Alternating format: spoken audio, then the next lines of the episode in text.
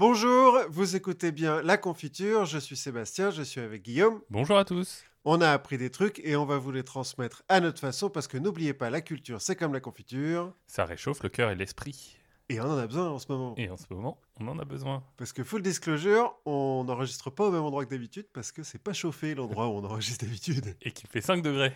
Moins 5. Et que lire avec des moufles, C'est dur. hein. c'est pas facile. Sauf si tu les mets sur les mains. Les moufles Sur les yeux, c'est vraiment compliqué. Non mais c'est surtout qu'on avait marre d'enlever des bruits de reniflement euh, dans, dans- Exactement. Bref, de quoi allons-nous parler aujourd'hui Guillaume? Et bien aujourd'hui, on va parler de personnes extraordinaires. On va Mhm. parler de la fiancée du danger. Et après, on va parler d'un des plus grands espions du 19e, 20e siècle.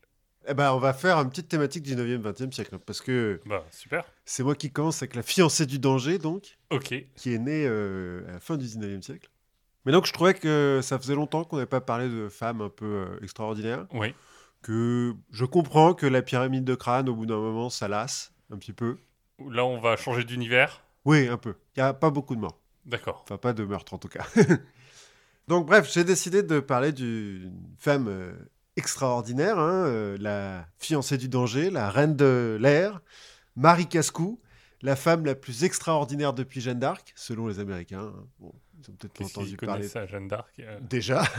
Puis ils n'ont pas entendu parler de Louise Michel. Donc, euh, Oui. Et c'est un peu avant Marie Curie. ah, c'est concomitant, je crois.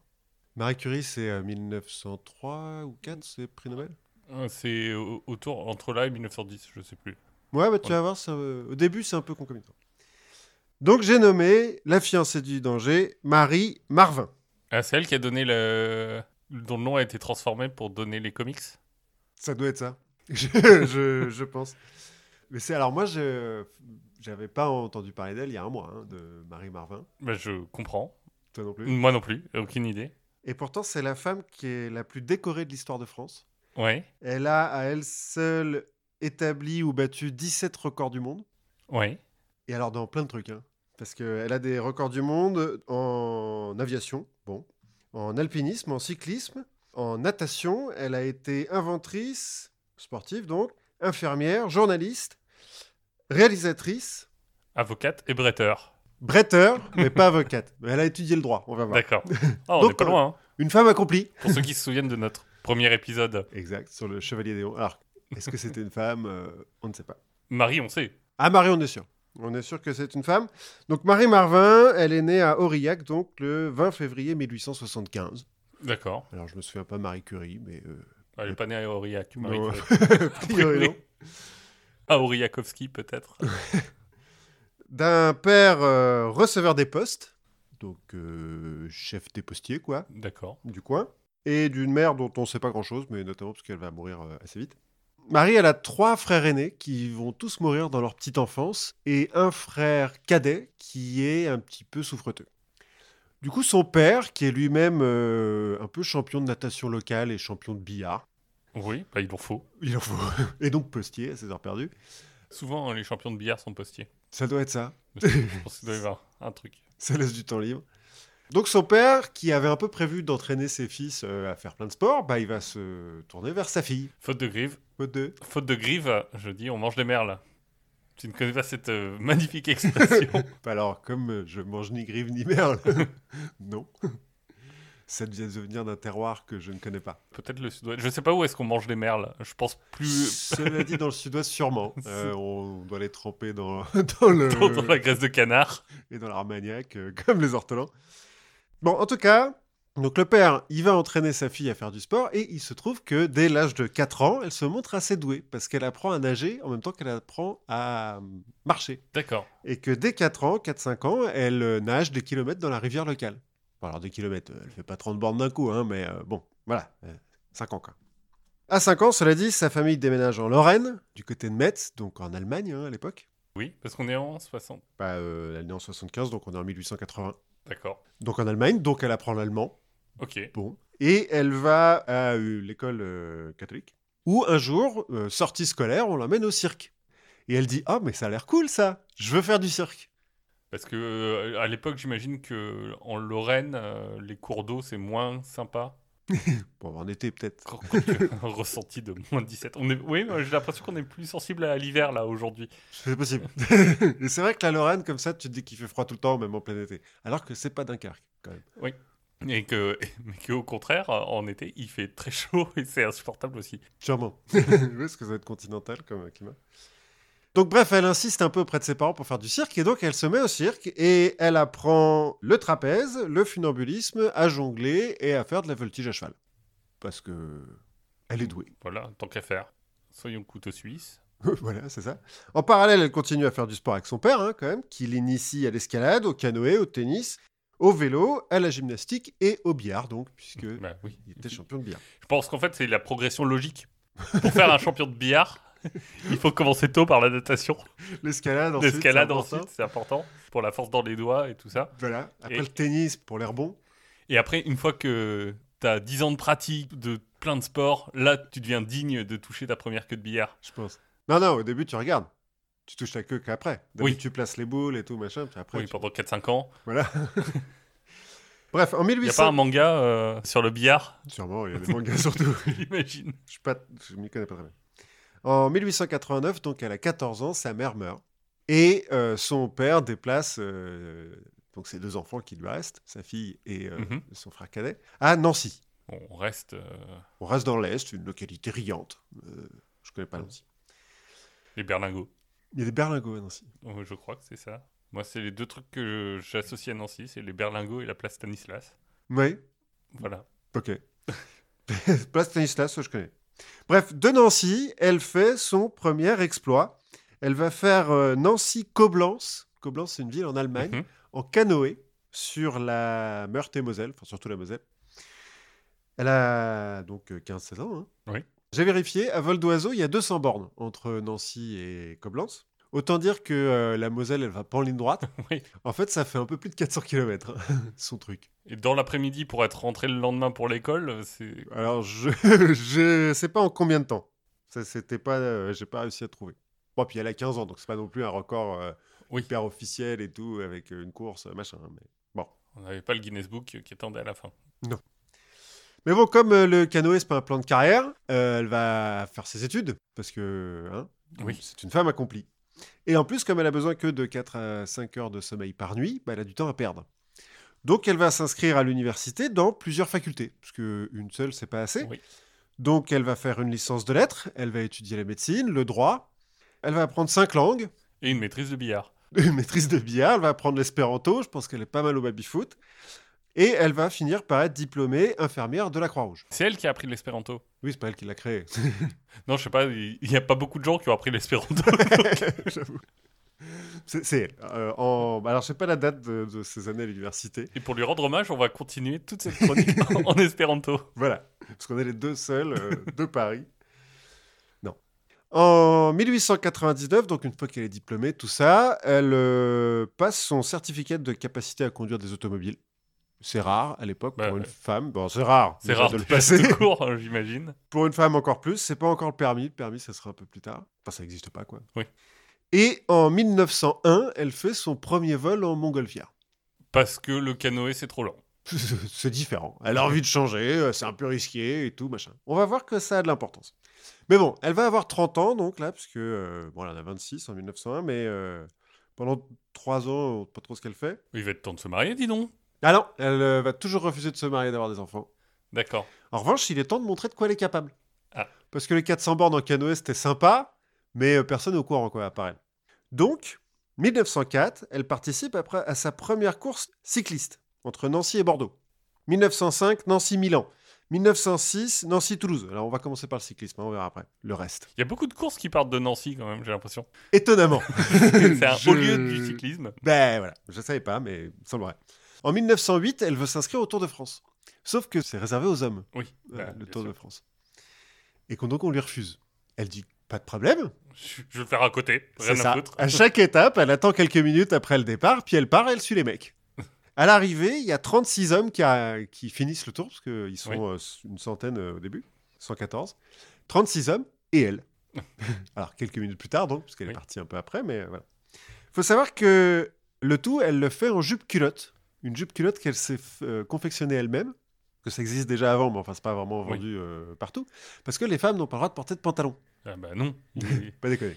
Ça marque le déclin de notre civilisation quand même, euh, le moment où on a autorisé les femmes à porter le pantalon. Alors, en fait, il y a quelques dérogations. C'est-à-dire qu'elles ont le droit de porter le pantalon pour raison médicale. Donc, euh, si tu as une ordonnance de ton médecin, D'accord. je sais pas. euh, Je vois pas pour de l'eczéma ou des trucs, je sais pas, Je aucune pas. Si tu fais un métier d'homme, donc euh, dans les mines par exemple, les femmes ont le droit de porter des pantalons. Ah, C'est sympa. Du coup, cycliste, c'est pas un métier d'homme? C'est pas un métier. donc Oui. euh, voilà. Mais C'est ce que me disaient mes parents, mais euh, en vrai, je suis sûr que ça peut être un métier cycliste. alors, cela dit, en 1909, il y a un- une ordonnance qui autorise les femmes à porter un pantalon si elles marchent dans la rue avec un vélo ou un cheval, si elles tiennent un vélo ou un cheval à la main. Et comme elle, elle fait les deux. à la fois. Non, elle, a fait- elle a fait de la voltige à cheval. Oui, oui, mais elle continue, elle continue à faire du cheval. Bon, là, en l'occurrence, euh, donc les courses, coupe culotte. Euh, jupe culotte, pardon. Pour la petite histoire, cette histoire de pantalon interdit, ça date de 1800. Et Oui. euh, l'ordonnance qui interdit donc aux femmes, elle a été abolie en 2013. D'accord. Bon, elle n'était plus vraiment appliquée, mais Plus assez. c'est ça. Donc ça, c'était le vélo. En natation, en 1906, elle est la première française à faire les 12 km de la traversée de Paris à la nage. Donc euh, dans la Seine, quoi. Oui. À Euh, l'époque, on pouvait encore nager dans la Seine. Oui. 1907, c'est quoi? C'est 7 ans après les JO Euh, ouais, le premier, c'est 98. Euh, Je sais plus. C'est Paris, je sais plus si c'est 1900 ou 1902. Bref. Bon, là, c'est 1906. Elle fait le truc en 4h11, c'est-à-dire mieux que Annette Kellerman, la fameuse nageuse euh, australienne, qui Oui. l'a fait l'année d'avant en donc 4h50, je crois. Mais elle arrive troisième chez les femmes, Marie Marvin. Donc il y a deux femmes qui ont fait mieux qu'elle. Bon, il faut dire qu'Annette Kellerman, à l'époque, c'était la première édition de la course, elle est partie dans le mauvais sens. donc euh, elle a perdu quelques minutes. quoi. En 1907, elle fait la traversée de Toulouse à la nage, qu'elle remporte cette fois-ci. Mhm. Ensuite, euh, elle va plus vraiment faire des courses, mais elle va traverser le lac Gérardmer, fait 16 bornes quand même. Elle va... Ah non, ce qui fait 16 bornes, c'est nager de l'île de Capri jusqu'à l'Italie, Oui. pour le plaisir. C'est mieux de faire ça que les îles Falkland euh, ou... Alors, elle va pas essayer la traversée de la Manche, comme euh, Kellerman. Ouais. Enfin, pas à la nage, en tout cas. On verra un peu plus tard. ou les, les îles Lofoten euh, en Norvège, euh, au nord de la Norvège. Ça doit être sympa, ça. Non, non, elle fait pas mal les lacs euh, en Suisse, en hauteur. Ouais. Et puis sinon, c'est surtout la Méditerranée, quand même. Oui. Parce que, bon, Ouais, et puis il n'y a pas de vagues, euh, c'est bien. ça doit être ça. Donc ça, c'était... On euh, va pas faire de blagues trop sur traverser la, la Méditerranée à la nage. Non. en ce moment, c'est un peu cagnos. Donc ça, c'était la natation. Mais donc quand elle fait euh, Gérardmer, là, c'est la montagne. Elle découvre Oui. la montagne et elle trouve que c'est vachement bien. Donc c'est à la montagne qu'elle va s'a- s'amuser le plus, on va dire. En 1905, elle va être la première Française à accomplir la traversée Charmoz-Grépon.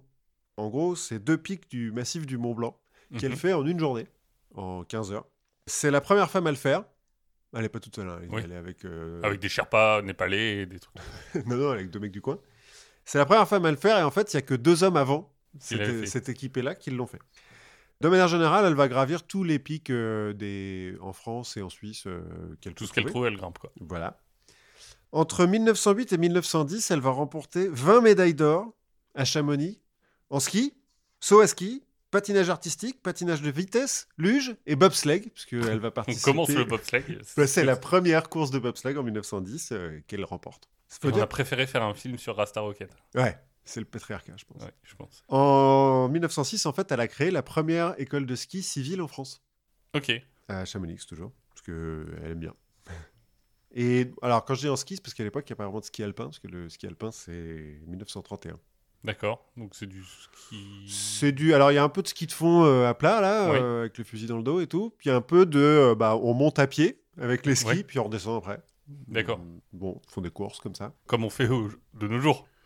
Ouais, on monte plus à pied, quoi. Ah bah, en ce moment-ci. Oui, mais- c'est vrai qu'en ce moment. en ce moment-ci. J'ai une copine qui est à Grenoble en ce moment, je vais lui demander. Bon, alors ça, c'est les sports qu'elle pratique un petit peu intensément, mais à côté de ça, elle fait aussi de la gymnastique, donc euh, barre fixe, barre parallèle, anneau.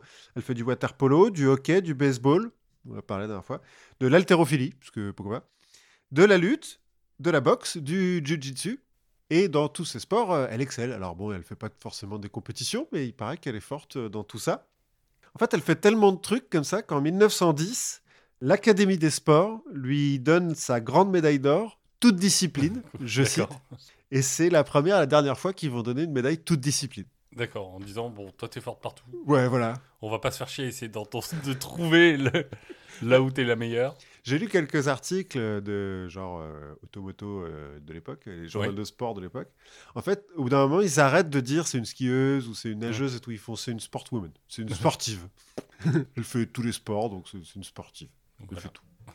Bon, mais tout ça, c'est des hobbies, hein, parce que le sport. Bah, euh, il faut bien gagner sa vie à un moment.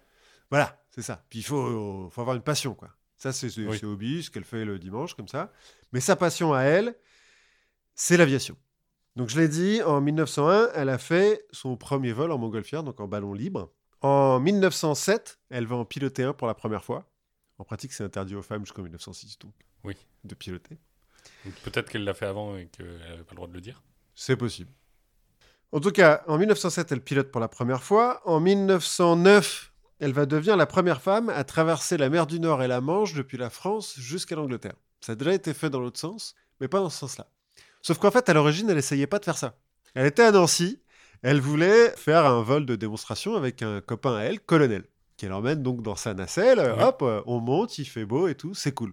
Il y a un petit peu de vent, ça les fait déporter vers la Hollande.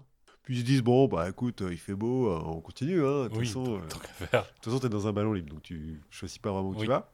Donc ils continuent. Ils se retrouvent au-dessus de la mer du Nord ils sont à 2000 mètres d'altitude il commence à neiger un C'était un peu con cette histoire. c'était un peu con. Donc ils sont obligés de redescendre.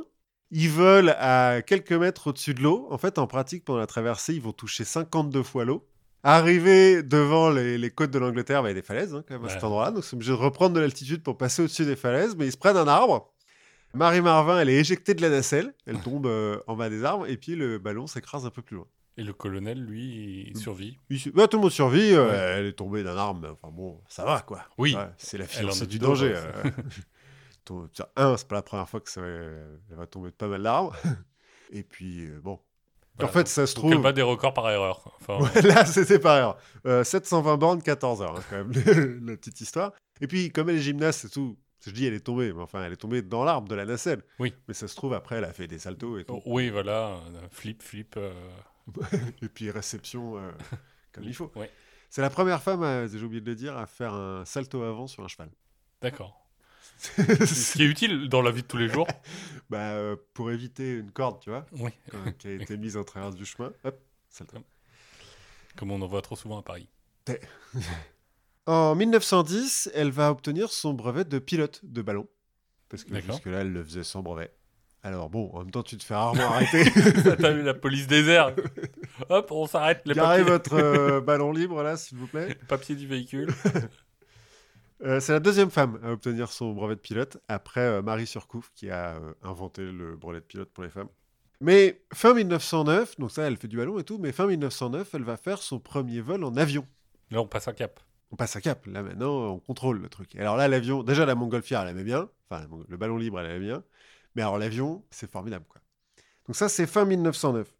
Immédiatement, elle se met à prendre des cours de pilotage avec un certain Hubert Latam, qui est euh, pilote d'essai pour euh, la société d'avion ADET, D'accord. et qui a un record man- euh, à l'époque. hein. Il a, en début 1909, record de vol en haute altitude. Il vole à 145 mètres. Ah oui, quand même. Ouais, non mais. Fin 1909, il explose son record, il vole à 475 mètres, et euh, début 1910 à 1110 mètres. Ouais, là, tu commences parce que quand t'as quand même la tête dehors à cette époque-là encore, Oui, ouais, je pense que tu dois te peler un peu. le- Et, tu commences à avoir du mal à respirer, des trucs comme ça, quand j'imagine. bah, Quoi- 1000 non, Euh, 1100 quoi- mètres. Bah oui, t'es. Non, ça va, c'est à partir de 3000 non, que tu commences à... Ouais, 4-5 000 peut- peut-être. Quand t'es à 3000 mètres. euh, Enfin, ski. Oui, ça va. Enfin, en l'occurrence, de ce que j'ai compris, avoir peur de pas pouvoir respirer, c'est pas leur plus gros problème aux mecs qui volent à l'époque, parce que c'est un peu des cercueils volants, les trucs. Hein. Oui, tu dois le réparer en cours de. Ouais, plus ou moins, hein, parce que le premier vol des frères Wright, c'est 1902, sur des Oui. avions qui sont euh, vite fait motorisés quand même. Et quand on dit vol, c'est. Ouais, c'est c'est 20 cm au-dessus du sol. hein. Le premier vol motorisé contrôlé autonome, donc avec un moteur et tout, et pas euh, une catapulte qui te lance, c'est 1906. Donc euh, trois ans avant son premier Oui. vol à elle. Et donc le premier vol euh, en 1906, là, c'est 12 mètres de long à 1 mètre du sol. Ouais, Donc c'est un vol. euh, c'est un vol. un vol, c'est c'est déjà ça. J'ai lu un petit peu du coup les premiers essais euh, des frères Wright et des trucs comme ça. Les mecs, donc ils sont sur un champ et tout, ils font rouler leur machin, euh, ils vont le plus vite possible. Et après, ils vérifient sur les traces et ils font Ah là, t'as vu sur 20 cm, ça a pas touché. Ah, là, ça a pas touché. Donc euh, ouais, c'est quand même encore un peu dangereux de, Oui. de voler. Mais donc, novembre 1910, elle passe son brevet de pilote d'avion. Et c'est la troisième femme à faire ça. Après d'autres dont j'ai pas noté le nom. Désolé. Et La le- Marie Surcouf, du coup. non, sur Coupe, c'est surtout le ballon. Elle euh, s'arrête au ballon. Alors, peut-être qu'elle a pris l'avion, mais plus tard. D'accord. Je, je peux vérifier. Et donc, le 27 novembre 1910, donc euh, un mois à peine après avoir eu son brevet, elle va établir le premier record de la Coupe Femina, qui est euh, une coupe pour les, les records en avion pour les femmes, en volant 53 minutes. C'est une coupe sur des vols en longueur. D'accord. de temps. Quoi. En fait, au bout de 53 minutes, elle a un problème de moteur, donc elle est obligée d'atterrir. Malheureusement, son record va être battu un mois plus tard par une femme qui va euh, voler euh, une heure et demie, je crois. L'année d'après, elle va réessayer, elle va changer son moteur et tout, machin. euh, Mais elle, bon, elle ne regagnera pas la Coupe féminine. Bref, 1911, premier accident, son moteur cale. Elle est censée faire un vol depuis je sais plus quelle ville, dans le sud de la France jusqu'au milieu de la France. Et puis, on la voit pas arriver. Donc les mecs sont là genre, oula, oups. En fait, son moteur a calé, encore une fois, et elle a euh, atterri, entre guillemets, sur le terrain de boule du Café des Sports de Saint-Etienne. Où euh, elle boit un coup en attendant les mecs qui viennent la chercher. Avec les mecs qui râlent, genre. Ouais, genre, C'est chiant un avion pour jouer aux boules. ça doit pas être pratique. Ensuite, après cet accident-là, elle va faire 717 vols sans accident. Et à l'époque, c'est hardcore, en Ouais. fait, tu vois, genre, parce que... euh, Parce qu'à l'époque, il n'y a pas de bons aviateurs, il y a que des vieux aviateurs. Ouais, et encore, elle n'a pas beaucoup des vieux aviateurs. Et puis, euh, autant dire que le parachute, euh, siège éjectable, Oui. tout ça, on oublie quoi. Déjà, tu as de la chance si ton avion il tombe pas en morceaux en l'air.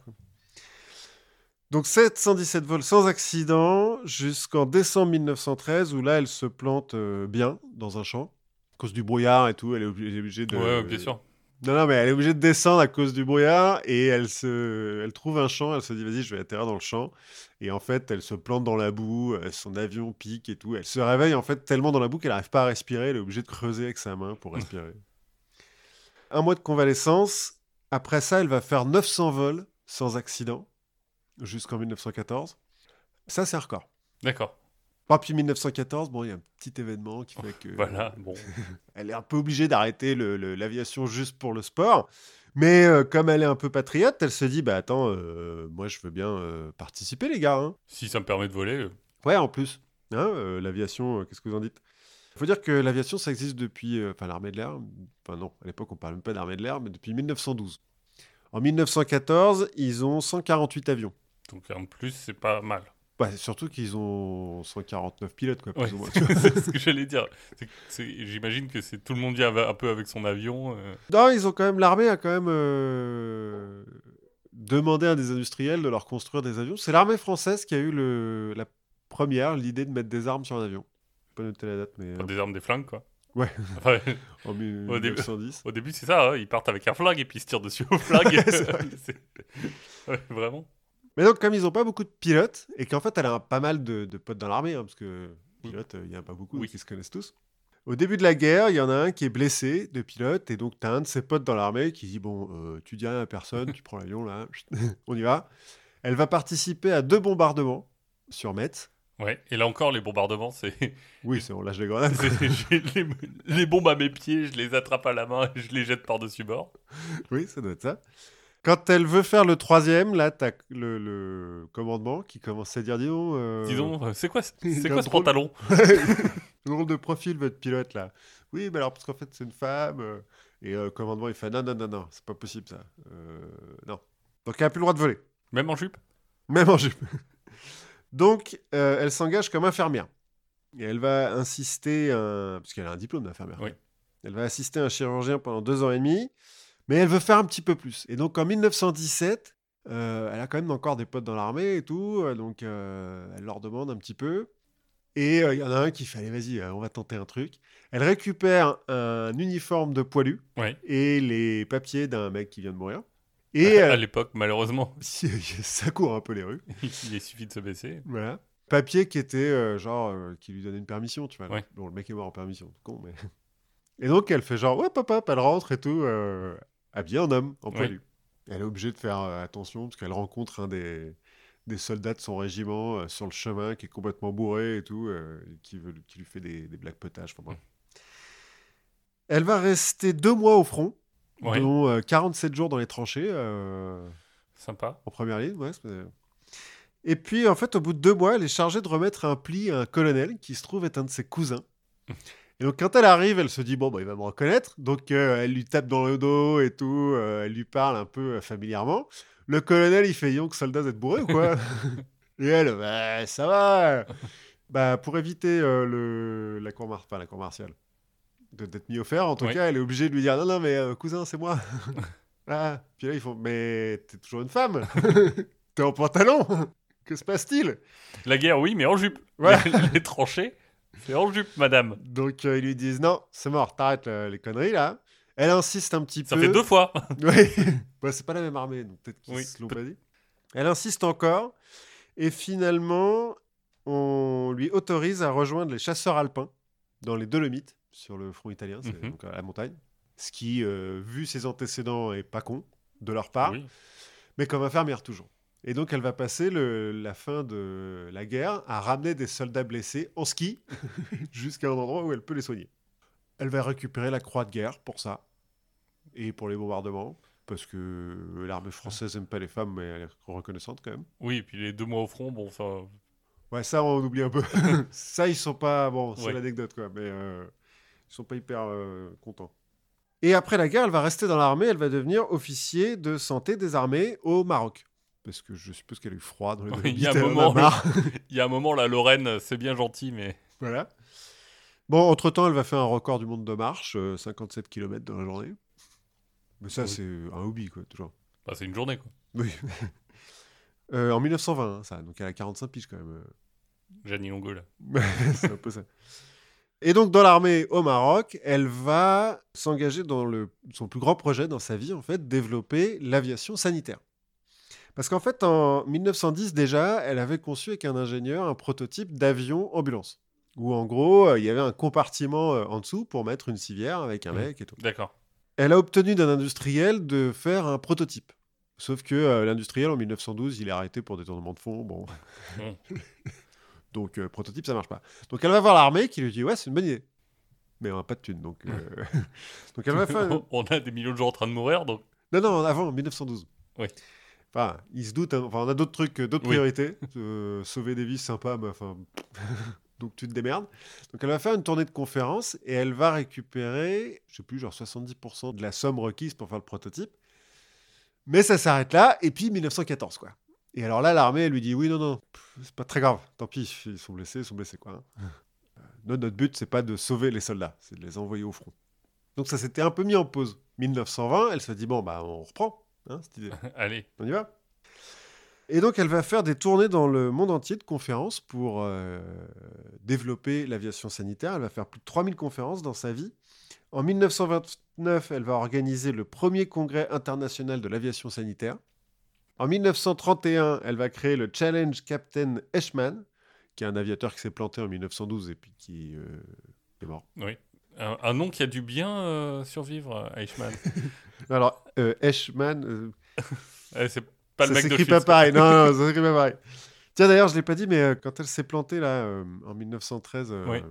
euh, elle a quand même un peu frôlé la mort. Elle avait écrit à un ami euh, une fois de plus, je reste la fiancée du danger, mais le mariage n'a pas été loin.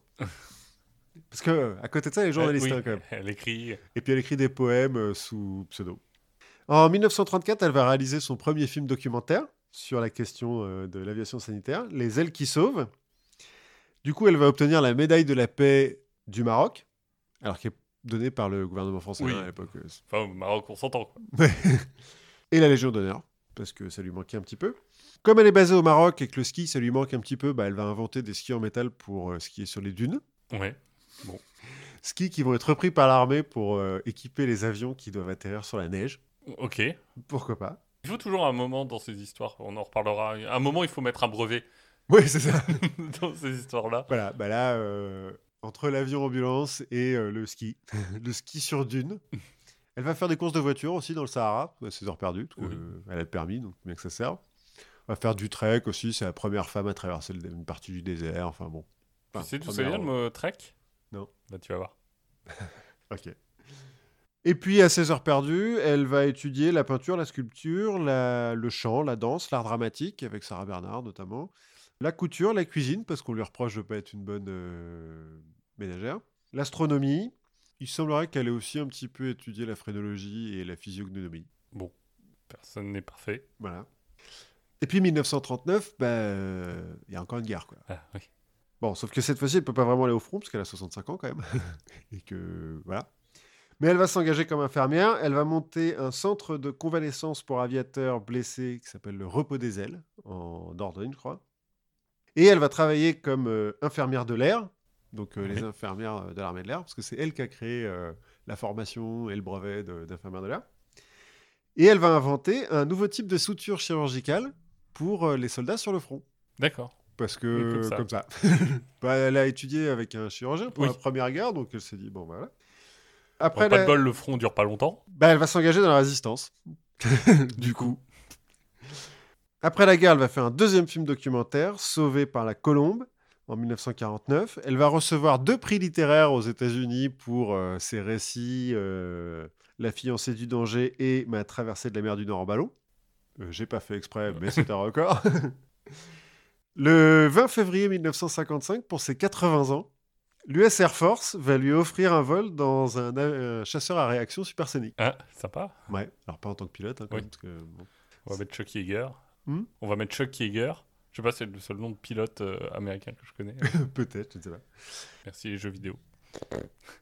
En 1959, elle va passer son brevet de pilote d'hélicoptère Ah, 80. à 84 ans. C'est la première femme à avoir les quatre brevets de pilote ballon, avion, hydravion et hélicoptère. C'était déjà la première femme à avoir les trois d'avance Oui. sans l'hélicoptère.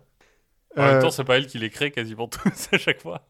Non, non, non. Bah non, parce que tu vois, Oui. brevet de pilote, c'est la troisième, brevet de ballon, c'est la deuxième. Euh, Elle arrive toujours un peu après, quoi. Et... Ouais, c'est nul. Bah, c'est nul. Disons, quoi, bon, voilà, c'est une pionnière, mais pas tant que ça. Et en 1967, elle va piloter le premier hélicoptère à réaction du monde, euh, le Jean. C'est un hélicoptère français. D'accord. Donc à euh, 1960, euh, 85 ans. C'est pas la première à piloter ce truc-là? Parce que. je- Non, non, non, non. D'accord, c'est c'est pas. Bon, on a un nouveau proto. Qu'est-ce qu'on qu'est-ce qu'on met Mamie, viens là, on n'est pas sûr. T'as eu une belle vie. Ouais, si ça se crache, il vaut mieux que ça soit toi. Euh, non, non, non, elle n'est pas pilote de test non plus, mais on lui laisse piloter ça, quoi, Ouais. tu vois. C'est la première femme à le faire. Et dernier défi, en 1961, elle fait Nancy-Paris en vélo, à 86 ans, en pédalant 10 heures par jour. Alors, je suppose qu'elle fait pas ça dans la journée, hein, quand même. Oui. Et elle va mourir en 1963 dans un hospice, dans, un peu dans l'anonymat en fait. euh, Les gens savent pas trop qui c'est dans l'hospice. Elle va quand même avoir, euh, il y a- il va y avoir un article dans Le Monde, dans le New Mhm. York Times et tout, euh, machin. Mais euh, Une notif sur. le- ouais, ouais, ouais. bah, J'en ai lu quelques-uns des articles de, de- au moment où elle est morte. Et euh, tous ils disent oui, bon, bah, on a un peu oublié qui c'est. Parce que euh, à l'opposé de euh, Emilia Eckart, Ouais. Euh, Earhart, Earhart, Ouais. euh, bah, elle est pas morte en vol. Ouais. En fait, elle, est, elle a vieilli, quoi.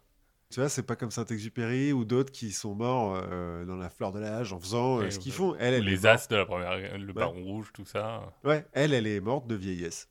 Et donc, on l'avait un peu oubliée. Et elle était un peu pauvre. Alors que elle aura reçu en tout 34 médailles et décorations officielles. en fait, dans les années 50, elle a eu une médaille tous les ans, plus ou moins. Oui. Elle aurait pu en avoir plus si euh, les mecs étaient pas radins et qu'ils lui filaient pas des médailles pour tous les sports. Vas-y, mec, ça nous coûte trop cher. Non, non, attends, ça, c'est même pas des médailles pour le sport. C'est genre la Légion d'honneur, les chevaliers de la Légion d'honneur, euh, la Croix de guerre, euh, la médaille de la reconnaissance française, elle a les palmes académiques, la médaille de la résistance, la médaille d'or de l'éducation physique, en plus de l'autre médaille pour euh, toute discipline. Deux hot d'or. Après, on va aller, bon, elle va avoir à Nancy notamment des rues, des places, des écoles, elle va avoir des timbres et tout, euh, machin. Mais en fait, ce qui est curieux dans tout ça, j'ai trouvé, c'est que bon, euh, c'est une pionnière hein, quand même, dans plein de trucs. C'est une femme d'exception, mais elle n'a jamais été militante féministe. Bah, peut-être qu'elle est. Enfin. Peut-être que elle, euh, elle se disait qu'elle faisait les trucs euh, et que parfois, tu as une sorte de biais du survivant comme ça de. de bah ouais, moi, je peux faire, j'ai pu faire les trucs. Donc, il n'y a pas de raison que les autres puissent pas le faire, c'est possible. Enfin, tu vois, peut-être. Je... on- Là encore, on fait de la psychologie. peu, ouais. Non, mais je pense que les, féministes de l'époque ont dû reprendre son exemple en disant Mais attendez, regardez, euh, si elle a pu faire le Tour de France, euh, nous on est capable de tout faire et tout, euh, les femmes, euh, machin. Mais elle, elle a jamais milité. D'accord. Du coup, ça en fait un petit peu la, la, la femme parfaite pour les, les réactionnaires euh, télévisuels de nos jours, là, qui sont là, genre, ouais, les femmes, vous demandez toujours trop et tout, machin. euh. Sauf que je pense que Marie Marvin, dans n'importe quoi, elle les aurait battus. Tu penses que à la course, euh, Marvin Zemmour, euh, J'ai pas trop. Même à 86 ans, je, me- je mets ma pièce sur Marvin. Non, mais à tout, tu vois, même au billard, elle les aurait. euh, oh, on sait pas. Hein. Pascal Pro au billard, je crois qu'il Il paraît que. il touche sa bille. on a appris plein de trucs et on va, on va rester à peu près à la, la même époque. Parce que moi, celui dont je vais te parler, il est né en 1877. Ah, c'est un petit jeune, quoi. C'est un petit jeune, de, deux ans, c'est ça, du coup, Ouais. de, de différence. Alors, si je te dis qu'il s'appelle Fritz, Je me dis allemand. un peu plus précisément, il s'appelle Fritz Joubert, Joubert Duquesne. Je suis censé reconnaître Schubert et Duquesne? Bon, c'est à la sonorité. Ouais, Duquesne, ça fait français. Fritz, ça fait allemand. Qu'il est né en, donc en 1877 à East London. Ouais. Donc pas en Alsace-Lorraine. Donc, tu l'auras compris, notre histoire va commencer en Afrique du Sud. Sérieux? Il y a un East London en Afrique Oui, du Sud? c'est un des quartiers de Cape Town. Logique. Normal. Notre ami Fritz, il va naître. Je vais l'appeler Fritz hein, pour euh, son petit nom. C'est trop compliqué de suivre les noms du monsieur sinon. donc lui, il est né dans une euh, famille de Boers, donc euh, qui sont en gros les descendants des fermiers locaux, Mhm. les premiers colons en fait. Les premiers viennent des Pays-Bas, d'où euh, l'Afrikaans euh, et une bonne partie des termes qui sont plutôt néerlandais. Mais à la fin du XVIIe, viennent s'installer en Afrique du Sud des Huguenots, Ah oui, des Français. des Français, Ouais, ouais. qui fuient les persécutions religieuses en France. Mhm. Et donc, euh, Joubert Duquesne, ben, c'est Ouais. une famille française. Très vite, sa famille, elle va partir du Cap, justement, pour s'installer dans la région de Nilstrom, un nom typiquement Typiquement sud-africain. euh, sud-africain, qui, euh, à ce moment-là, est indépendante des autorités britanniques. Mhm. Parce que donc là, à l'époque, l'Afrique du Sud, c'est déjà sous autorité. Ouais, euh, c'est- mais pas toute l'Afrique du Sud. Hmm. Il reste des coins euh, un peu indépendants. Et en fait, c'est à ce moment-là que les fermiers, donc euh, Boer, vont faire ce qu'on appelle le Grand Trek. Et puisque Trek, c'est un nom, euh, Ah, c'est du. c'est du batave, ouais. Ouais. Pour gagner en indépendance, en fait. Ils se barrent de la région de Cape Town. Ils vont aller émigrer un peu plus au nord, euh, un peu plus à l'est. Mhm. On a battu les Zoulous. Mhm. Le, on, Enfin, a, on a battu, on a massacré. Oui, mais on a gagné. Enfin, on. Enfin, on. Les Anglais. les, les Anglais et les Boers. On a découvert des gigantesques mines de diamants. Et, Et- du coup, on se dit, merde, on aurait peut-être dû regarder quelques-uns des Zoulous pour aller dans les mines. Ouais, bah, voilà. Et en même temps, dans la région, en fait, il y a tout le monde. hein. Il y a euh, les Français, les Anglais, les Portugais, les Belges. euh, Il y a peut-être pas d'Espagnols. Mais en gros, tout le monde qui est autour et qui regarde ce territoire en disant Oh Oh, des diamants. Donc, c'est ce qu'on appelle la première guerre des Boers, Mhm. où les Anglais vont venir dire Vous êtes chez nous. C'est un droit ancestral. c'est chez nous. Et c'est à l'époque que Piet Joubert, Piet, P-I-E-T, Piet Mhm. Joubert, l'oncle de Fritz, va s'illustrer. Il va être euh, commandant militaire de l'armée des Boers. Alors, l'armée des Boers, faut voir que c'est- en fait, c'est une armée de fermiers. hein. C'est Ouais, c'est des paysans qui ont pris leur carabine, quoi. Exactement. Et là, il va mettre en déroute, et euh, au passage en faisant euh, 75 morts, en perdant 4 personnes, je crois, euh, le corps anglais qui est venu pour les mater. Ah oui, c'est. euh, C'est donc euh, au début il y a une résistance. Bon, finalement le Transvaal, cette région-là, va revenir dans le giron de la couronne britannique, mais on aura un gouvernement qui aura une grande autonomie. mhm. C'est un compromis. Ouais. Et c'est la fin de la première guerre des Boers. Bon, si la famille de Frédéric, donc Frédéric c'est son vrai nom, mais on l'appelle Fritz, elle n'est pas forcément très très riche, c'est des gens qui ont de l'influence. Oui, parce que du coup. euh, Euh, l'on- L'oncle est un peu un héros chez les Boers, ce qui va permettre à notre ami de faire ses études, Mhm. déjà, c'est bien, à l'université de Londres, la vraie, Ah, le. le, le Londres, Londres anglais, là où on mange les curries. Et ensuite, il va rejoindre l'Académie militaire de Bruxelles. Ah, ok. Ça veut dire quand même que les Anglais, ils sont pas euh, revanchards, quoi. Quand t'es blanc, ils te laissent venir. euh, Bah oui, quand t'es blanc, que t'as un peu de- d'entre-gens politiques, parce que le gouvernement est quand même un peu indépendant. Ils ont quand même envie que ça se passe bien, parce que comme t'as aussi toutes les autres puissances autour, Ouais. Il faudrait pas que d'un coup les boyards ils se disent bon. euh, on, on finalement... sera mieux chez les Belges, quoi. Bah, parce qu'ils sont là aussi, les Belges. hein. Oui, il y a le Congo. Il y a euh, le qui Congo qui est, qui est pas très très loin. C'est peut-être aussi pour ça qu'il va à l'Académie militaire de Bruxelles. Ça va lui permettre d'apprendre plusieurs langues Mhm. Et de développer une personnalité qui sera un peu plus sociale, un peu plus moderne que s'il avait passé sa vie à la ferme euh, dans- en Afrique du Sud. C'est possible. Il devient quelqu'un de très euh, allant et il parle facilement. En 1899, donc euh, notre ami a 22 ans, les choses commencent à se gâter un petit peu en Afrique du Sud. On en a déjà un peu parlé. À ce moment-là, on vient de découvrir, en plus des gisements de diamants, le plus grand gisement d'or du monde. Et tout se passe bien. Voilà, Là, tout se euh, passe bien. En fait, du coup, il y a un gros euh, exode de colons anglais qui vont vers cette région-là, Mhm. qui est historiquement gouvernée par les Boers. Mhm. Les Boers sont pas très contents. Ça se passe pas très bien parce que bah, c'est chez eux. Les, bon, les Zoulous, euh, Malheureusement. c'est de l'histoire ancienne, hein, ils ont pas vraiment de droit. T'ajoutes à cela que un mania de l'or qui s'appelle Cecil Rhodes, dont on a déjà parlé, celui qui donnera la Rhodésie et qui va fonder la De Beers, va faire une tentative de coup d'État sur le gouvernement indépendant de Johannesburg. Et genre euh, déclarer euh, la, la République de, de Cécile et. euh, Non, non, déclaré, euh, c'est fini ces conneries d'indépendance, enfin d'autonomie, on est des sujets de la couronne. Ah ouais, donc un coup d'État, mais pour la reine Victoria. quoi. Bref, tout se passe bien, tous les éléments sont réunis pour que éclate à nouveau la guerre, et donc c'est ce qu'on va appeler la seconde guerre des Boers, ou la guerre anglo-boer. Mhm. Et ça, Fritz, il va pas la manquer. Mais alors, à chaque fois, euh, les Pays-Bas, euh, Bah, ils en fait, pas trop, quoi. non, ils s'impliquent pas trop, c'est des colons qui ont un peu euh, coupé les liens, enfin, il y a Mm. plus trop de liens, en fait, entre les, les colons locaux et les... Parce que les colons, ils sont là depuis hyper longtemps. Mhm. Ils sont là depuis euh, le 16e, 16e, 15e siècle. Donc, en fait, c'est une culture qui s'est développée un petit peu indépendamment. Bon, j'imagine que le- la Compagnie des Indes euh, hollandaise a dû s'en servir comme relais à certains Ouais, au moments. début, mais finalement, elle fait faillite assez vite, donc. Notre ami Fritz, il va assez vite recevoir le titre de capitaine d'artillerie en novembre 1899. du côté des Boers, donc. Du côté des Boers, il a, parce qu'il a été blessé notamment pendant le siège de la ville de Ladysmith. Bah oui, parce que, en fait, ils ont des canons, nos amis Boers. Ouais, c'est ce que j'allais dire. Pour des paysans. euh, Alors pour des paysans, mais derrière il y a l'Allemagne Ah qui se dit tiens, si on emmerdait les Anglais.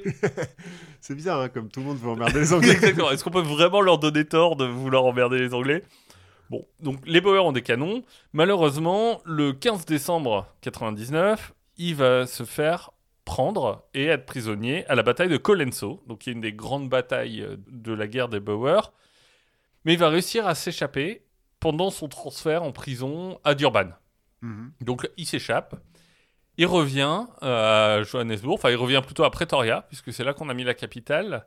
Et c'est là qu'on va avoir la première légende liée à Fritz. Ce sont les millions de Kruger. Attends, c'est- déjà, c'est quoi un Kruger? Alors, Kruger, du nom de Paul Kruger, Mhm. tu sais, celui du parc national. C'est le grand parc national de- d'Afrique du Sud. Mais donc Paul Kruger, en fait, c'est le dirigeant du gouvernement des Boers à l'époque. C'est une grande figure de l'histoire. euh. Et notre ami Polo, là, il sent un peu le vent tourner parce que il y a des premières victoires. Les- au début, les Boers gagnent du terrain. Mais bon, les Anglais, ils se reprennent. Et à ce moment-là, ils sont dans la banlieue de Pretoria. Ah oui. donc, euh, Donc, euh, donc bon. Ce que va faire Kruger, c'est qu'il va donner un ordre qui est d'évacuer tout l'or qui se trouve dans la banque centrale, notamment pour le faire partir en Europe et aux Pays-Bas. mhm. Là, là, tout d'un coup, euh, il se souvient qu'il y a les Pays-Bas. Et voilà. Bah, et puis les Pays-Bas disent bah oui. Écoute, pas de problème. pas de problème.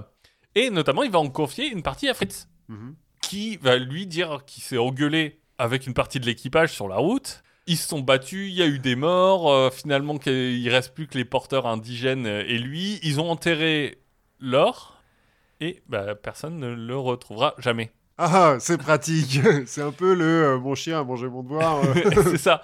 C'est lui qui, est, qui en parlera plus tard hein, de cette histoire, mais l'histoire est assez légendaire en Afrique du Sud, les millions de Kruger, parce qu'on parle quand même de l'équivalent de 26 millions de dollars qui ont disparu, actuels, ah oui. qui seraient enterrés quelque part en Afrique du Sud. Ah ouais.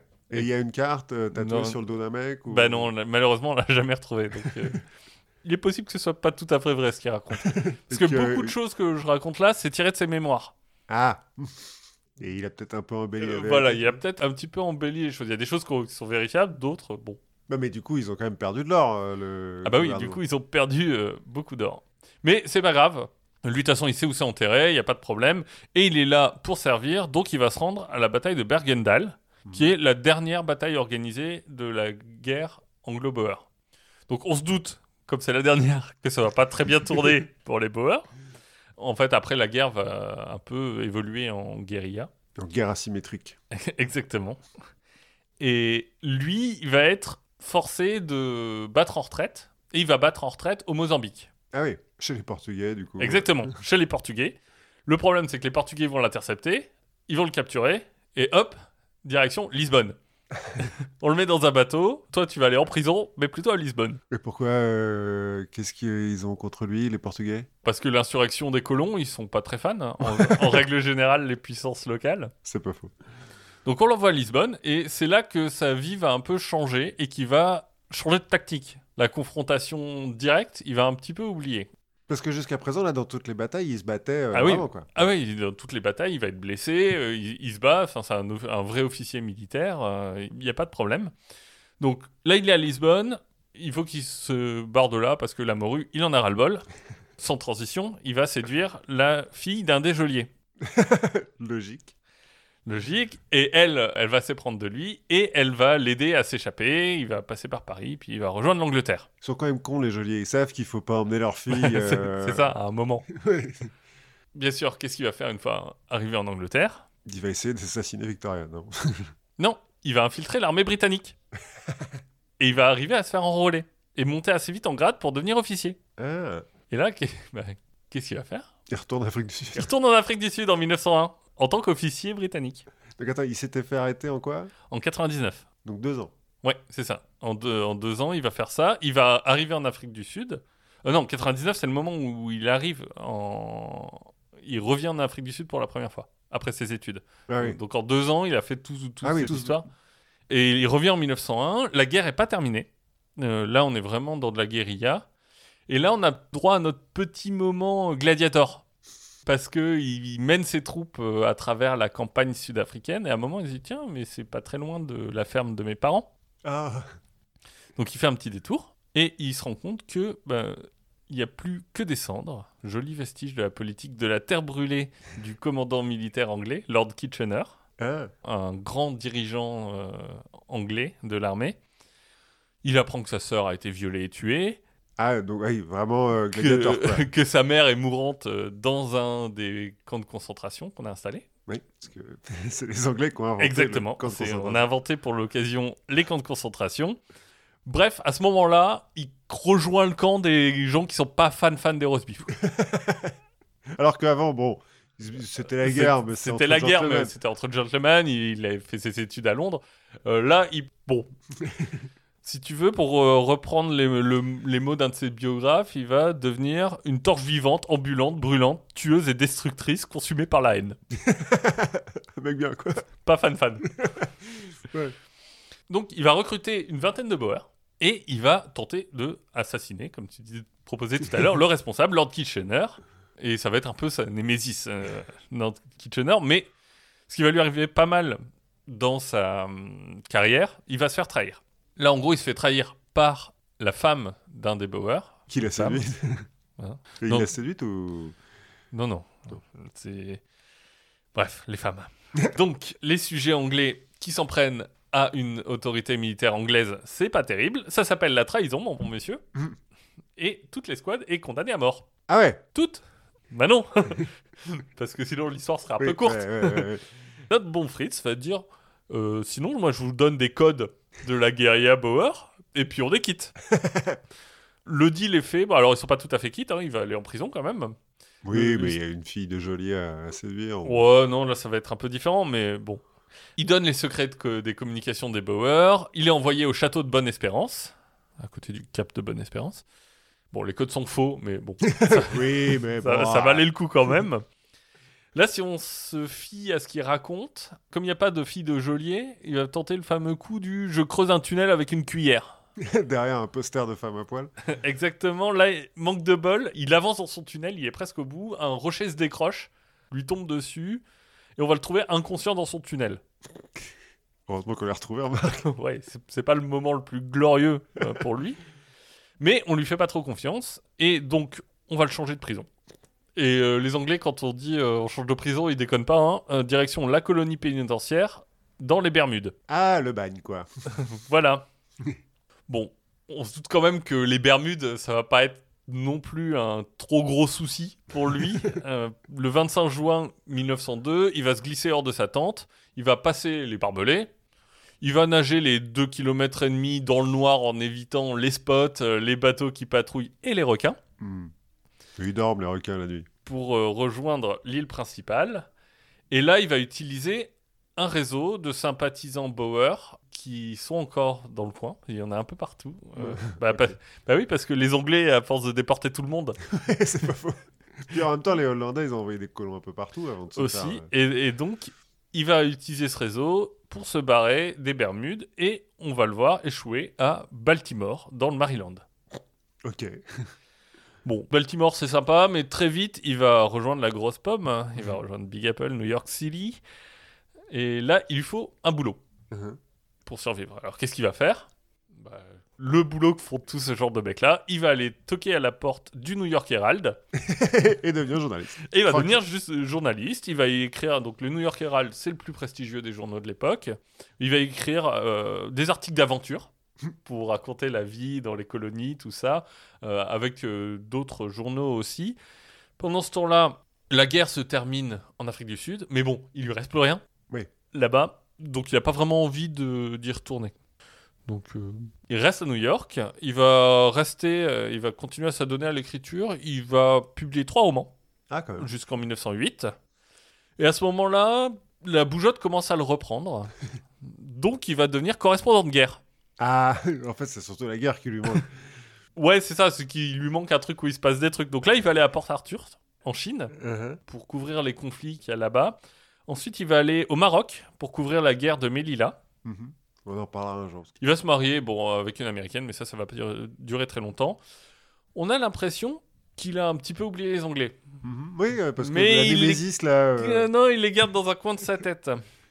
Histoire étrange, il va se retrouver bizarrement embringué dans une histoire d'hippopotame. en fait, ça, ça vient d'un Américain du nom de Burnham, qui est un ancien chef scout, mhm. enfin, euh, scout euh, reconnaissance, hein, Mhm. parce qu'en fait, les Boy Scouts n'existent pas encore. Mais Burnham va servir de modèle aux Boy Scouts. Lui, il était chef scout dans l'armée anglaise, et Fritz avait pour l'ordre de l'assassiner. Mhm. Et maintenant, il est aux États-Unis et il sert aussi d'officier de renseignement. Il garde un œil notamment sur Fritz pour l'armée anglaise. Mais les deux, ils vont se retrouver autour d'un projet un peu étrange, puisqu'il va lui demander d'utiliser son expérience africaine pour le faire témoigner que oui, l'hippopotame serait idéal pour les marécages de Louisiane. Ça sent une espèce de vieux plan. Attends, on va envoyer l'espion. euh, Non, non, non, non, l'idée c'est vraiment de- d'importer des hippopotames depuis l'Afrique jusqu'en Louisiane. Parce que en Louisiane, bah, cultiver de la viande, c'est compliqué, on manque de viande, donc on va faire du bacon des lacs Euh, avec des, des- steaks d'hippopotame. avec des steaks d'hippo. Mais c'est hyper dangereux, les hippopotames. Et en plus, ça broute les trucs, il y a des problèmes de végétation dans le coin, donc euh, ça. Ouais, Voilà, ouais. on va les faire paître dans les, dans les bayous, ils vont se taper contre les alligators, enfin ça va être euh, cool. Voilà. Une idée euh, un peu étrange, Reprise par Pablo Escobar. euh. le American Hippo Act. Ah, pas- ah oui, d'accord, ils ont carrément fait. euh, Mais, non, ouais. ça- mais finalement, ça va pas se faire. Ouais. Donc, Fritz retrouve un peu de d'oisiveté. Tu sais que Pablo Escobar, il l'a fait, il a ramené des, des Oui. hippos en Euh, Colombie. oui, maintenant, c'est endémique parce que euh, ils ont pas de prédateurs. Parce qu'en Bah, fait, il oui. y a rien qui bute les hippos. Bah, des, euh, ouais, peut-être des lions ou des trucs comme ça. Même pas. Bah non, ça a du cuir et tout, ça a des défenses de 15 cm. Ouais, C'est hyper dangereux. Donc Fritz, il est un peu dans l'oisiveté, il sait pas quoi faire. Et à cette époque-là, bah, t'es aux États-Unis, t'as besoin d'action, qui est-ce que tu vas voir? Roosevelt. Teddy Roosevelt Bien sûr Qui vient de finir ses deux mandats de président. Et donc Fritz va devenir instructeur de tir pour Teddy Roosevelt. Logique. Et en même temps, ils vont aller chasser ensemble le gros gibier en Afrique. Ah bah oui, c'est son petit moment où euh, il va buter euh, 4000 animaux euh, pour le plaisir. C'est ça, bah c'est avec euh, Fritz. ok, normal. Et Fritz euh, va te servir de cette expérience pour en même temps écrire quelques articles, bon, à la, à la véracité un petit peu contestée, Oui, mais bon. comme quand il dit euh, participer à la chasse du feu avec euh, des cannibales congolais. Alors déjà, il y a des cannibales au Congo Bon, je sais pas, on- ça fait rêver le public. Oui. Hein, euh, donc il en rajoute. Il se sent bien aux États-Unis. En 1913, il prend la nationalité américaine. Bien entendu, 1913, il va pas se passer longtemps avant qu'arrive la Première Guerre mondiale. Oui, oui. Alors, au départ, elle ne concerne pas vraiment son pays d'adoption, hein, qui va y rentrer qu'en 1917. Mais elle concerne un peu son pays de cœur. L'Afrique du Sud? Non, quand je dis son pays de cœur, c'est le pays qui Euh, monopolise toute la haine de son cœur. D'accord, pardon. la Grande-Bretagne. Donc naturellement, il va être contacté par les services secrets allemands pas con. qui se disent "Eh mais ce mec il déteste l'Angleterre." Donc lui il s'en fout des Allemands mais Bah, à l'époque, les Allemands, euh, Oui. ils sont pas plus méchants donc que les Anglais. euh, il va prendre une euh, une page de Stanley enfin presque puisqu'il va changer de nom et s'appeler Frédéric Fredericks. Et il va prétendre faire des études scientifiques sur les arbres à caoutchouc en Amérique du Sud. Ok. Donc il part à Bahia. C'est va- quand même loin du front de... Oui, mais en fait, c'est assez important parce que qu'est-ce qu'il va faire? Il va envoyer des caisses de minerais euh, divers en Angleterre, depuis Bahia. Donc, il va charger à chaque fois des caisses dans des cargos et il y a beaucoup de ravitaillement en fait de l'Angleterre qui vient d'Amérique du Sud. Sauf que lui, dans ses caisses, bah, il va mettre des bombes à retardement. Et c'est comme ça qu'il va couler 22 bateaux anglais. Ah mhm. Ça leur apprendra. Voilà, c'est ça. Bon, malheureusement, toutes les bonnes choses ont une fin. Et euh, un des associés du nom de Bauer, c'est ironique, Ouais. euh, va mettre le MI5 sur sa piste. Qu'à tienne, Fritz s'envole pour Buenos Aires. Là, il va prendre un pseudonyme pour publier un article qui raconte la mort de Fritz par des tribus amazoniennes, histoire qu'on lui lâche un peu la grappe. Et il va retourner à New York en 1916. Et là, pas de vergogne, le mec, il va aller réclamer les primes d'assurance pour les toutes ces marchandises qui ont coulé. Parce Bah, que- euh, je veux dire, comme arnaque à l'assurance, il n'y a pas mieux. hein. Ouais, les assurances sont un peu tickées. Enfin, bon, ce qu'il va raconter ensuite, on ne sait pas trop si c'est vrai, mais en tout cas, c'est ce qu'il raconte dans son livre. C'est que il va rejoindre l'Europe Mhm. pour euh, soutenir les- l'effort de guerre allemand.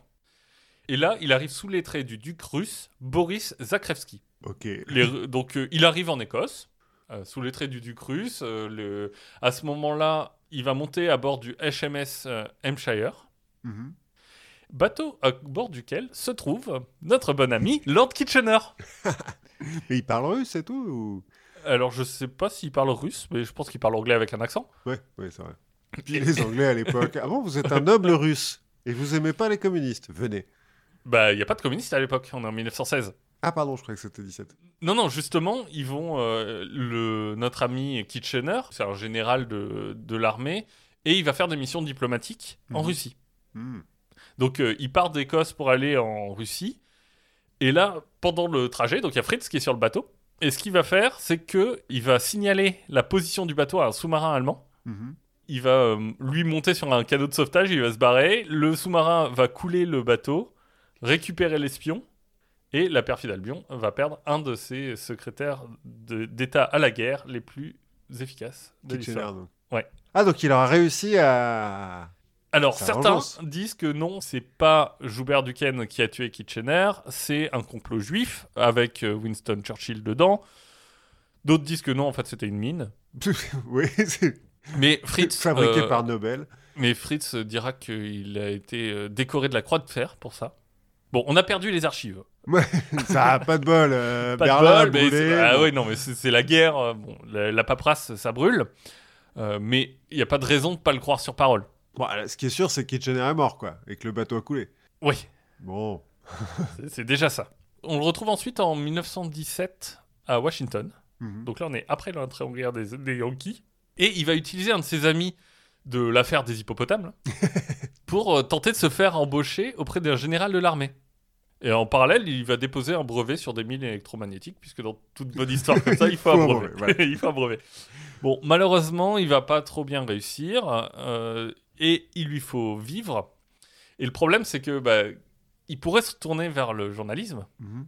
mais à l'époque, les histoires de chasse africaine ou comme il raconte comment il, il a combattu des grands requins blancs, bah c'est plus vraiment au goût du jour.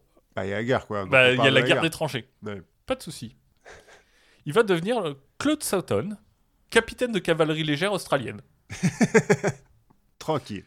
Il racontera avoir vu plus de guerres que n'importe quel homme, avoir pris trois coups de baïonnette, euh, été gazé quatre fois, frappé avec un crochet, euh, et il va faire le tour de New York, Mhm. en fait, pour donner des conférences. Ah ouais, donc là, il passe quand même escroc, quoi.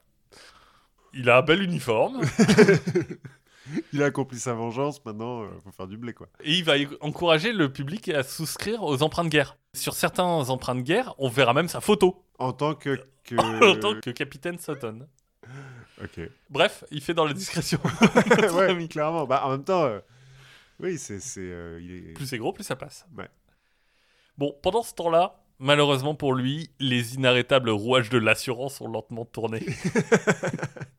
Je vais se faire rattraper par arnaque à l'assurance. Et oui, les enquêteurs ont flairé l'arnaque. Et euh, le voilà arrêté pour fraude à l'assurance. On l'arrête, et donc on va perquisitionner chez lui. Et là, on va trouver des trucs pas terribles, terribles, genre des coupures de fraises sur les naufrages, euh, des lettres de félicitations allemandes. Bref, les Anglais sont aussi mis au courant, et euh, fin 1917, il doit être extradé là-bas Mhm. Pour répondre de chef d'accusation un poil plus sérieux que arnaque à l'assurance. Même si les États-Unis diront Ok, on vous l'envoie, vous le jugez, mais après il revient faire sa peine pour Ouais, l'assurance. Il a, il a 5 ans à tirer, là. Bon, pas de bol pour Fritz. À l'annonce de cette euh, extradition, juste peu après, il va se retrouver paralysé. Et on n'envoie pas un mec paralysé en Bah Grande-Bretagne. non, c'est... eh. Ça se fait pas. Donc on va l'envoyer dans un quartier pénitentiaire à l'hôpital Bellevue, dans lequel il va passer deux ans. Tranquille, au frais de la princesse. Voilà. Apparemment, sa santé s'améliore un petit peu, puisque le 25 mai 1919, il se déguise en femme et il s'évade. Ils sont des très bons médecins, l'hôpital Bellevue. Ben, le mec a quand même passé deux ans À faire genre, il est paralysé. à faire genre il est paralysé et à tromper les médecins. Il va faire un court passage par le Mexique, puis par l'Europe, mais il peut pas s'en empêcher, et il va revenir à New York. Ok. Sous le nom d'emprunt de Frank de Trafford Craven. Bon, très vite, il va devenir le Major Craven. Et là, il va bosser dans le cinéma avec Joseph Kennedy. Ok. et dans l'édition. En parallèle, il travaille avec un biographe qui s'appelle Clément Wood pour faire paraître ses mémoires, Logique pour un espion. histoire qu'on l'oublie pas. Bon, le problème, c'est que les bouquins vont un petit peu raviver la- l'attention des autorités, et notre Fritz va se faire arrêter en 1932 pour meurtre en haute mer. C'est cool comme... euh, Oui, bah, c'est les bateaux qu'il a coulés. Bon, lui, quand on le prend, il dit Qu'est-ce que vous racontez, Fritz Comment? Ah Non, moi je suis le Major Craven, rien à voir. Alors, du coup, qu'est-ce qu'on fait? Bah, On va faire venir Clément Wood, le biographe, au poste. Il va le voir Bah non, ça c'est mon vieux pote, le Major Craven. Ah, pas mal le biographe. Rien à voir. Et finalement, c'est l'officier qui l'avait arrêté en 1917 qui va le reconnaître. Mais entre-temps, les Anglais disent bon, c'était il y a longtemps, on abandonne, raison de prescription. Ah ouais. Et donc, euh, notre ami est relâché. Ils ont trouvé des trucs sur Kitchener, en fait, et ils se sont dit, ouh, bon, finalement, c'est peut-être pas plus mal qu'il soit mort, lui. Il est assez controversé, notre ami Kitchener. tu veux dire par rapport au camp de concentration ou à la politique de la terre brûlée? Mais il était très efficace. hein. Il est, quand c'est- c'était vraiment, bah, il était secrétaire à la guerre. euh, Enfin, c'était vraiment un, mec euh, haut placé. Et Fritz va aussi devenir un mec bien placé, lui dans l'administration américaine. Et il va trouver un job euh, qui parle d'organisation du travail. Il va vite attirer l'attention de ses anciens amis. Bon, il le cherche un peu aussi parce qu'en 32, il va fonder l'Ordre de 76, Genre, il va fonder une milice. euh. qui est une organisation pro-nazie, Voilà, c'est ça. Il fonde une milice d'extrême droite, donc bien tranquille, tout va bien. en tant qu'officier de renseignement. Lui, c'est comme ça qu'il le fonde. Et en 34, c'est l'amiral Canaris, donc qui est le chef de l'Abwehr. L'Abwehr, c'est les services secrets de l'armée allemande, qui va faire en sorte que le contact entre les deux se renoue. Mais alors, pas de raison. Et le voilà en 37 à la tête d'un joli petit réseau d'espions Nazi. Nazi- Mais je suis pas sûr que ce soit vraiment le, le nazi qui l'intéresse. C'est juste de faire chier l'Angleterre. je pense que c'est plutôt de faire chier l'Angleterre. Mais il est toujours à New York, là. Il est toujours à New York, ouais. Là encore, pas de bol, dans son réseau va y avoir un traître. Enfin, un traître, Ah, pas de bol. Il va y avoir un traître, donc un agent double, William Sebold. Ce qui va faire que très vite, euh, le FBI, Hoover en personne, va aller briefer Roosevelt, l'autre, sur notre ami Joubert. C'est assez intéressant qu'ils disent qu'ils ont aucune information sur le colonel, puisqu'il est devenu colonel entre-temps. Sérieux, mais sous son vrai nom ou sous le nom de... du Major Craven, là? Du Major Craven. Donc, le maintenant, il est colonel Craven. Voilà, de- ils disent avant 1932, on n'a rien sur lui. Et si on en croit l'agent qui s'occupe de son cas, ça se voit que c'est un espion, le mec. Bah oui, déjà. euh, Ça veut que c'est complètement. Non, mais je veux dire que c'est complètement euh, imprégné dans son comportement. Tu vois, quand il se déplace en train, il va changer trois fois de train. Il va prendre des trains locaux, des trains express, des pour faire le, le trajet. Quand il va prendre euh, l'ascenseur, bah, il va s'arrêter systématiquement un ou deux étages plus haut ou plus bas Mhm. et finir euh, à pied. Il va faire euh, des tours dans les portes à tambour. À un moment, il va même aller directement voir un agent du FBI qui le suit en lui disant Ce serait bien d'arrêter de me suivre maintenant. je vous ai vu, monsieur. voilà. Bon, il est un peu sur le qui-vive hein, quand même. Ouais, il est limite parano, là, quand même. Bah, il est limite parano, mais il a la tête d'un réseau d'espions quand même. il a peut-être des raisons pour être parano, certes. On ne saura pas s'il s'est rendu compte que le FBI loue l'appartement au-dessus du sien Pour l'écouter, donc. pour l'écouter.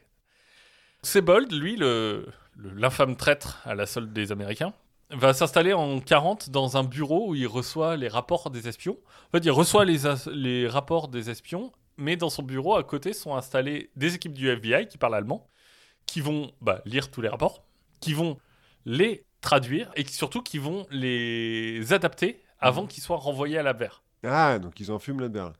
Et donc, euh, ils, ils font passer les informations qu'ils veulent. hein. Et euh, surtout, ils filment, ils enregistrent tout ce qui se passe dans le bureau à travers des miroirs Santin. Et notre ami Fritz, lui, il se méfie la première fois qu'il vient. Et la première question qu'il pose à Sebold en rentrant dans son bureau, c'est Bon, ils sont où les micros? Il va tout retourner, mais il va jamais les trouver. Putain, il y a des mecs qui ont dû avoir une suée, là. Et euh, une fois qu'il se trouve à l'abri dans ce premier entretien, il va déballer des photos qu'il a enroulées autour de sa jambe, des photos et des plans du M1 Garand, donc c'est le fusil automatique Mhm. iconique de la guerre, mais aussi des tanks, euh, des photos de bateaux. Bon, Là, le FBI se dit Ouais. finalement, notre euh, Fritz va se faire arrêter le 28 juin 41 pour avoir transmis des secrets militaires américains. Mhm. Donc 28 juin 41, les USA sont pas encore en guerre. Ouais, Pearl Harbor, c'est. C'est décembre, c'est 7 Ouais. décembre. Sauf que il va être jugé en 42. Mm. Et là, le- la tendance a un petit peu changé. Ouais, les nazis sont plus trop en. Ouais, Les nazis ont plus trop bonne presse.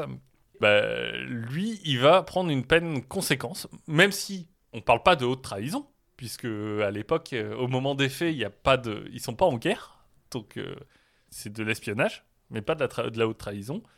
Il va quand même prendre 18 années de prison. Ouais, ça va. Je pensais que t'allais me dire 250, tu vois. Bon, cette fois, il pourra pas vraiment s'évader, enfin presque, il pourra presque pas s'évader parce que en 54, donc euh, 12 ans plus tard, il va avoir une remise de peine Mhm. en raison de sa santé qui décline. Bon, il va quand même donner encore quelques conférences sur sa vie et va finir par mourir le 24 mai 56 à l'âge de 78 ans. Putain. Et il faut bien se rendre compte de l'importance de son réseau. Au moment où il est arrêté, il est arrêté avec 32 autres espions. Ah ouais C'est encore aujourd'hui le plus gros réseau qui a été démantelé en une fois par des Américains À New York. à New York. Et Hoover va être euh, fou, il va être trop heureux. Canaris, à l'époque, euh, à l'inverse, notre ami de l'Abwehr, lui va reconnaître que c'est un coup critique qui est porté euh, à ces opérations, Enfin, notamment en raison de l'importance des renseignements qu'il recevait. Mhm. même si bon, ils étaient Oui, en partie, euh, en partie caviardés. Et cette arrestation va mener peu ou prou à l'arrêt des activités d'espionnage allemandes aux États-Unis. Ah ouais, donc en fait, c'était un peu le chef des espions allemands. euh. Aux Éta- Oui, c'est ça. Ah ouais. Pour donner un exemple, c'est grâce à un membre de ce réseau qui s'appelle Hermann Lang que les Allemands ont pu avoir accès au viseur Norden. Alors, ça paraît un peu anecdotique, mais c'est un viseur, en fait, qui était installé dans les bombardiers américains Mhm. et qui était complètement révolutionnaire, notamment parce qu'il était hyper bien stabilisé, Mhm. mais aussi parce qu'il était en lien directement avec le système de pilotage du bombardier. Mhm. Donc dans le viseur, tu pouvais intégrer la trajectoire, le vent, le machin. Et si tu veux, à ce moment-là, on passe de bombardiers qui, avec un peu de chance, vont toucher un bateau à 5000 pieds de haut, jusqu'à des équipages qui vont se vanter de pouvoir toucher un baril à 20 000 pieds. Ah ouais. Bon, ils exagèrent sûrement un peu, mais... Oui. euh, mais tu vois le step change, quoi. Ouais. Et quand Lang se fait embaucher chez Norden, bah, il va apprendre par cœur le, le schéma de fonctionnement du viseur et il va être adapté par Zeiss en 43 dans les bombardiers allemands, Ah les bâtards. ce qui va réduire l'avancée technologique américaine. Ouais. Et permettre aux Allemands de finir de bombarder Londres. Exactement. C'est toujours pour faire chier les Anglais. Exactement. Finalement, notre ami Fritz, bah, il aura été actif pendant trois guerres Ouais. et motivé par euh, peut-être le moteur le plus fort qu'on puisse comprendre, hein, la haine des Anglais, qui a l'air d'être euh, plutôt efficace pour lui. oui, effectivement. Pour beaucoup de gens. hein. Mais en même temps, sont c'est un peu relous les Anglais. Voilà, mais il aura quand même, euh, d'après lui, euh, fini par euh, avoir justice sur euh, Kitchener. Oui. Bon, c'est vrai que pour un, mec héroïque, son passage chez les nazis fait un peu tâche. Voilà, c'est ça. Il y a quand même un moment où, parce que bon, à la Première Guerre mondiale, je veux bien, tu travailles pour les Allemands. euh. Ouais, bon. les, les nazis, euh, Oui, non, là, il n'y a pas de. c'est plus dur d'en faire un vrai. Mais en gros, c'est euh, un, un des plus grands espions au monde. Oui.